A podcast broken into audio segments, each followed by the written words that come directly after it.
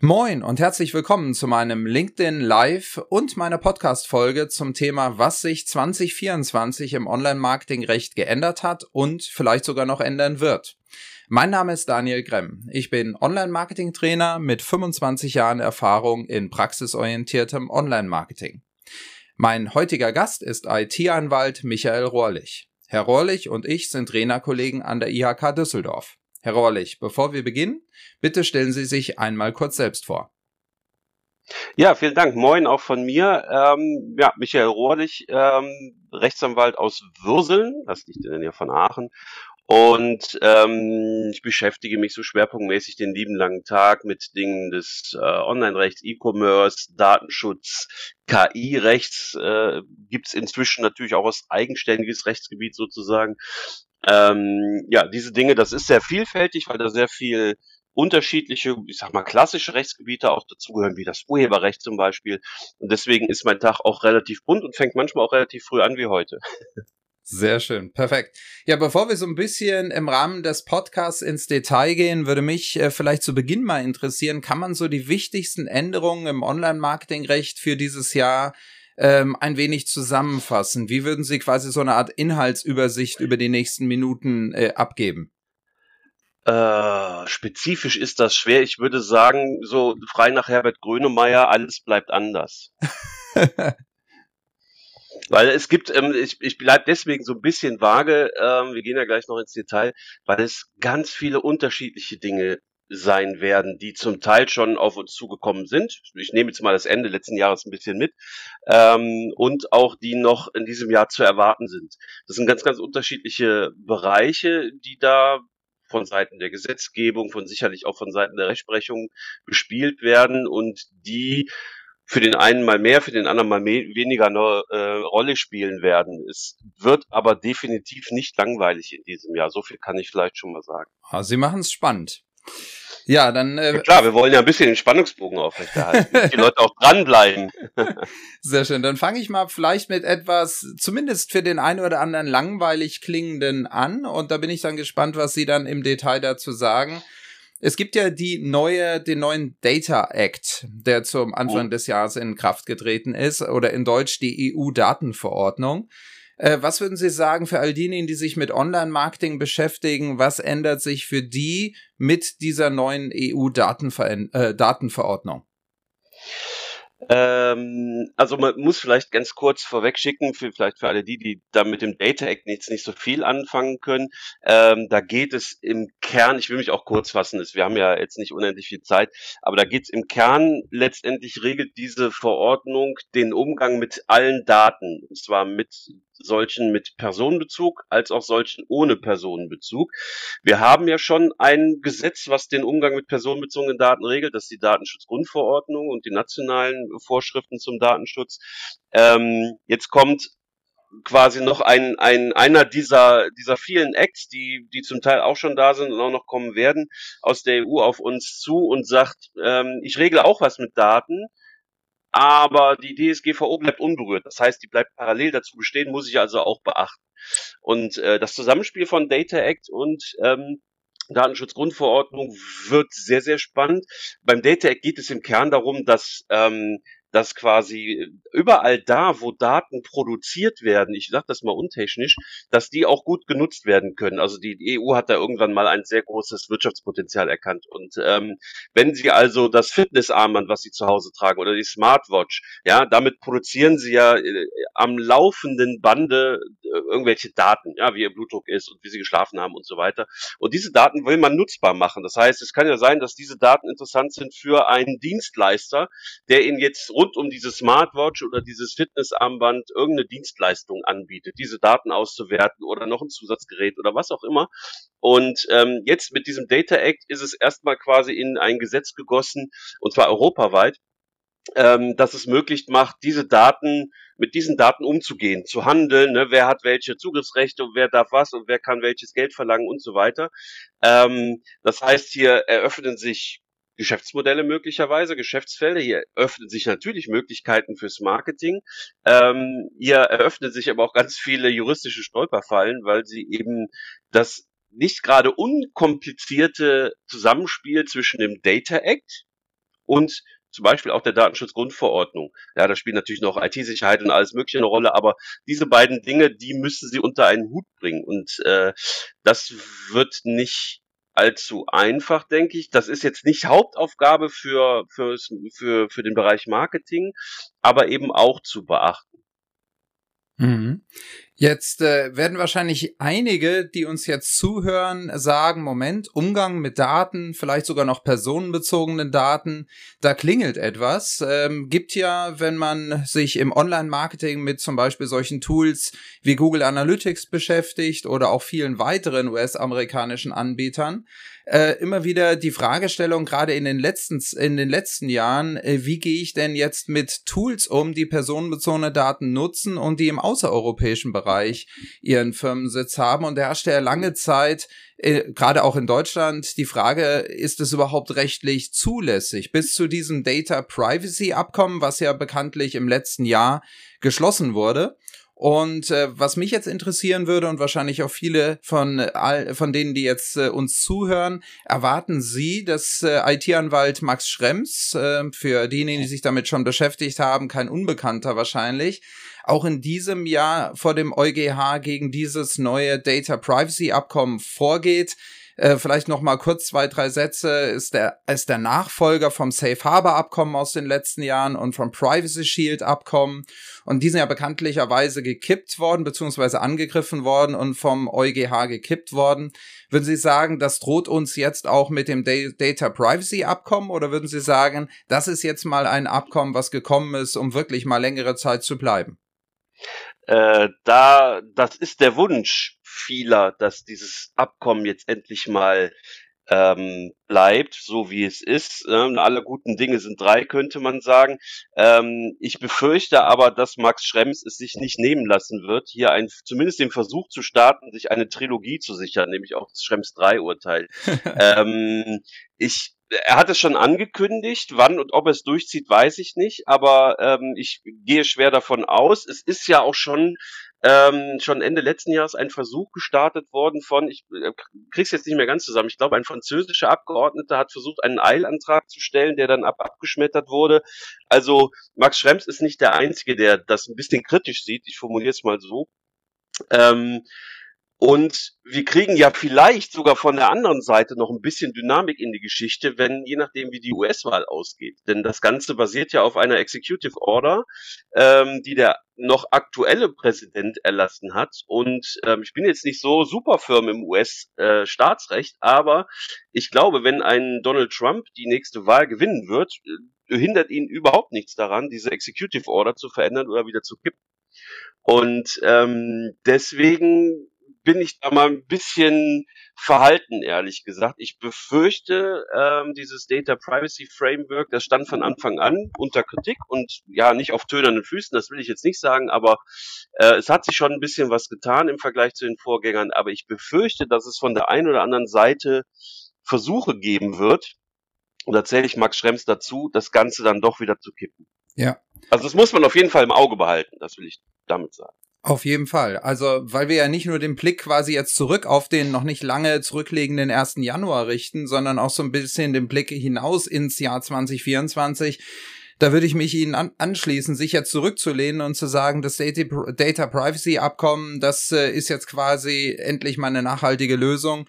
Soweit würde ich noch nicht gehen. Insofern ähm, super, dass Sie da ja auch ein wenig kritisch zumindest sind äh, für den weiteren Verlauf diesen Jahres. Gehen wir mal auf ein weiteres Thema ein. KI-Tools wie ja das allseits bekannte ChatGPT werden natürlich inzwischen in vielen Unternehmen fast schon selbstverständlich für unterschiedlichste Zwecke eingesetzt. Jetzt gibt es ja durch den geplanten AI Act, also beziehungsweise das Gesetz über künstliche Intelligenz äh, von der EU, schon in diesem Jahr ähm, ja für den einen oder anderen rechtliche Auswirkungen. Was würden Sie sagen, auch wenn es noch nicht verabschiedet ist? Also verabschiedet ist es ja zum Teil schon, durch einige mhm. Instanzen ist es durchgegangen, aber es ist ja noch nicht wirklich für alle gültig. Was würden Sie sagen im Rahmen der Vorbereitung, bevor es dann wirklich für alle gültig wird? Was sollten Unternehmen ähm, jetzt schon eventuell berücksichtigen? Also der AI Act oder auf Deutsch dann die KI-Verordnung, ähm, da steckt schon im Namen das, das, äh, der, der Begriff Verordnung. Das heißt, es, wenn es dann in Kraft tritt und die Übergangsfrist, die glaube ich auch enthalten ist, ähm, dann abgelaufen ist, wird es für alle EU-Mitgliedstaaten dann voll anwendbar sein. Das muss also nicht in nationales Recht erst noch umgesetzt werden. Es muss dann kein KI-Gesetz in Deutschland geben oder sowas, sondern es ist dann direkt voll anwendbar. Und ähm, das trifft einen dann wie jedes Jahr Weihnachten, ne? völlig, unüber, äh, äh, völlig unerwartet und überraschend. Ähm, deswegen empfehle ich jetzt schon und nicht erst heute Morgen, sondern ähm, schon eigentlich längere Zeit, sich mit dem Thema KI zu beschäftigen. Ähm, die KI-Verordnung zielt primär auf die die Hersteller und Anbieter von KI-Tools, also OpenAI zum Beispiel im Fall von ChatGPT ab und reguliert ähm, was überhaupt dann so als KI auf den Markt kommen darf, was vielleicht zu gefährlich ist, äh, Stichwort Kriegs-KI oder sowas. Ähm, sowas, also im Vorfeld der Anwendung von Nutzerinnen und Nutzern regulieren, will die, die KI-Verordnung da was regulieren. Ähm, das heißt, für die allermeisten Nutzer ist es erstmal nicht egal, dass die, dass die äh, KI-Verordnung in Kraft tritt, aber nicht so in, in erster Linie ähm, wirklich einschlägig, weil eben das Ganze auf einer anderen ähm, Ebene reguliert wird. Aber äh, für die Unternehmen, die jetzt äh, sagen, ja, ich möchte jetzt, äh, dass meine Mitarbeiter ChatGPT nutzen oder wir stellen sogar auf, auf Basis von ChatGPT zum Beispiel oder einer anderen äh, LLM ein, ein, eigene, ähm, ein eigenes Sprachmodell bei uns intern zur Verfügung, trainieren das mit unseren Daten und bauen dann quasi unsere interne eigene künstliche Intelligenz und virtuelle Assistenz auf. Ähm, in dem für für die kann man sagen wird vermutlich auch einiges vom ähm, von der KI-Verordnung gelten, äh, weil die dann eben nicht nur einfache Nutzer, ein, ein, äh, einfache Anwender sind, sondern die nehmen ja quasi ein bestehendes LLM, trainieren das und bieten das wieder an. Das heißt, die, die Unternehmen, die so etwas machen, die kommen in eine etwas andere Rolle. Ja, die sind nicht nur bloße Nutzer, bloße Anwender, sondern die stellen das eben auch ihren, ihren Mitarbeitern zum Beispiel oder ihren Kunden ähm, zur Verfügung und sind damit auch ähm, von Teil, Teilen der Regelung des, der KI-Verordnung umfasst. Also ähm, auch da muss man sich, ähm, wie das häufig so empfehlenswert ist, frühzeitig mit diesen Dingen befassen. Die KI-Verordnung wird definitiv kommen. Ähm, das ist, das stand lange mal Zeit sogar auf der Kippe, weil man sich da über verschiedene Dinge nicht einigen konnte. Inzwischen ist das aber klar. Es ist jetzt nur eine Frage, wann es denn kommen wird. Ähm, ich tippe mal, dass es, weiß nicht, jetzt im, im, im Anfang des äh, Jahres, also Februar, März irgendwann wahrscheinlich äh, dann kommen wird. Ähm, und das heißt, früher oder später muss man sich auf jeden Fall damit ähm, befassen. Ob jetzt jeder einfache Nutzer von ChatGPT, der einfach nur sagt, ich will jetzt, was weiß ich, die nächste Pressemitteilung oder den nächsten Marketingtext davon mal ein bisschen erstellen lassen oder mir helfen lassen dabei, ob der sich dann direkt jetzt eingehend mit der KI-Verordnung wird befassen müssen, das weiß ich nicht zwingend. Da gibt es noch ganz andere Dinge, die man vielleicht sich anschauen muss. Ähm, aber jedenfalls die Unternehmen, die es einführen wollen, um es dann wiederum anderen bereitzustellen, also ihren Mitarbeitern, ihren Kunden, zum Beispiel in Form eines äh, Support-Chatbots auf der Webseite etc., die sollten das Ding auf jeden Fall auf dem Zettel haben. Ja. Prima. Ja, wichtig, wichtiger Punkt äh, für alle diejenigen, die sagen, mich interessiert das vielleicht noch ein bisschen konkreter. Ich hatte mit Herrn Rohrlich äh, Ende letzten Jahres schon mal ein eigenes äh, Interview zum Thema, also aus der Nutzersicht, wie man jetzt mit ChatGPT und KI-Tools entsprechend rechtlich umgehen sollte, welche Dinge man beachten sollte aus Anwendersicht für all diejenigen, die sich dafür interessieren, ähm, ja, einfach im Podcast äh, etwas zurückscrollen, dann äh, findet ihr entsprechend die entsprechende Folge. Ja, wir nähern uns schon so langsam dem Ende. Ein, zwei Fragen habe ich noch. Vielleicht, äh, Sie hatten es am Anfang sehr spannend gemacht, Herr Rohrlich. Ähm, Gibt es noch äh, das eine oder andere an Veränderungen, wo Sie sagen, das haben wir bislang noch nicht angesprochen, das muss aber unbedingt noch angesprochen werden? Also ich werfe jetzt äh, aufgrund der, der, der Zeit und aufgrund der Menge, die wirklich dann noch kommen wird, nur mal ein paar Stichworte in den Raum. Ähm, neben der KI-Verordnung soll es ja auch noch eine KI-Haftungsrichtlinie geben. Die wird voraussichtlich auch im Laufe dieses Jahres dann kommen. Äh, die ganzen Gerichtsentscheidungen, die wir erwarten, insbesondere vom EuGH zum Thema Datenschutzgrundverordnung, auch die ähm, lasse ich jetzt mal quasi nur mal kurz angeteasert.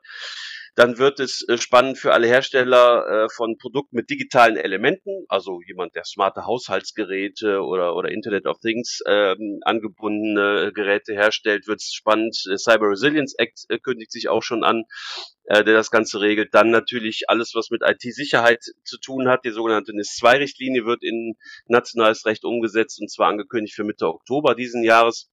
Das heißt, alle Behörden und, und Unternehmen, die im sogenannten Kritisbereich tätig sind, also kritische Infrastruktur wie Gas, Stromversorger etc., das ist aber ein viel, viel weiterer Bereich inzwischen.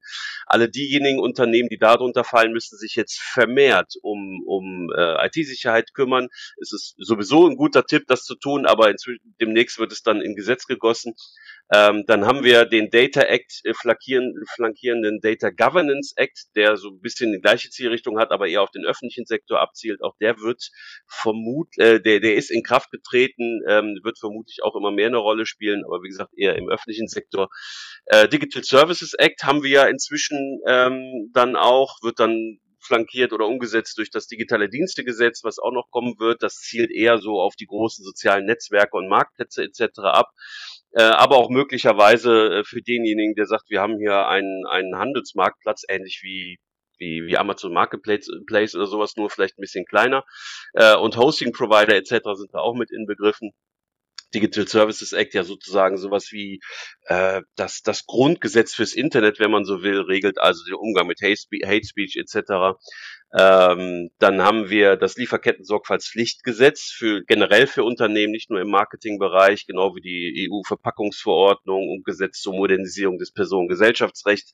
Das sind alles Einzelpunkte, die jetzt nicht speziell auf den Bereich Marketing abzielen. Also es gibt nach meiner Kenntnis, um das vielleicht noch kurz zu sagen, jetzt nicht die spezielle Neuerung für, genau für den Marketingsektor, also dass jetzt eine Riesenreform des Wettbewerbsrechts anstünde.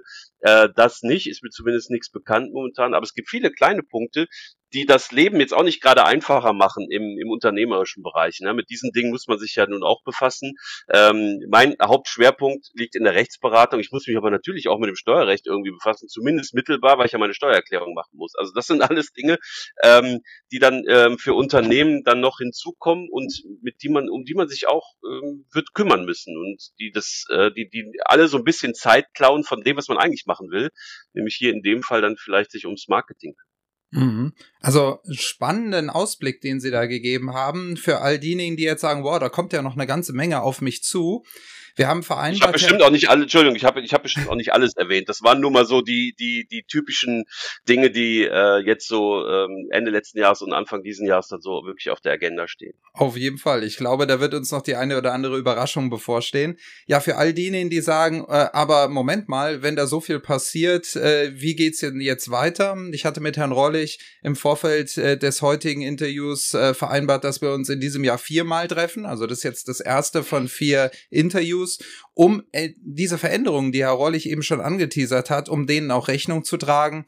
Das heißt, all diejenigen, die sagen, oh, ich hätte ganz gerne in drei Monaten äh, einen kleinen ersten Zwischenstand, ein kleines Zwischenfazit, jetzt schon mal die Ankündigung in äh, jedem Quartal, also auch in drei Monaten. Zum zweiten Mal werden wir uns dann wieder treffen und gucken, was hat sich davon vielleicht konkretisiert und äh, was ist vielleicht sogar an neuen Dingen, die Herr Reulich jetzt noch gar nicht angesprochen hat, die vielleicht sich noch gar nicht angedeutet haben zum heutigen Zeitpunkt, entsprechend auf der Agenda.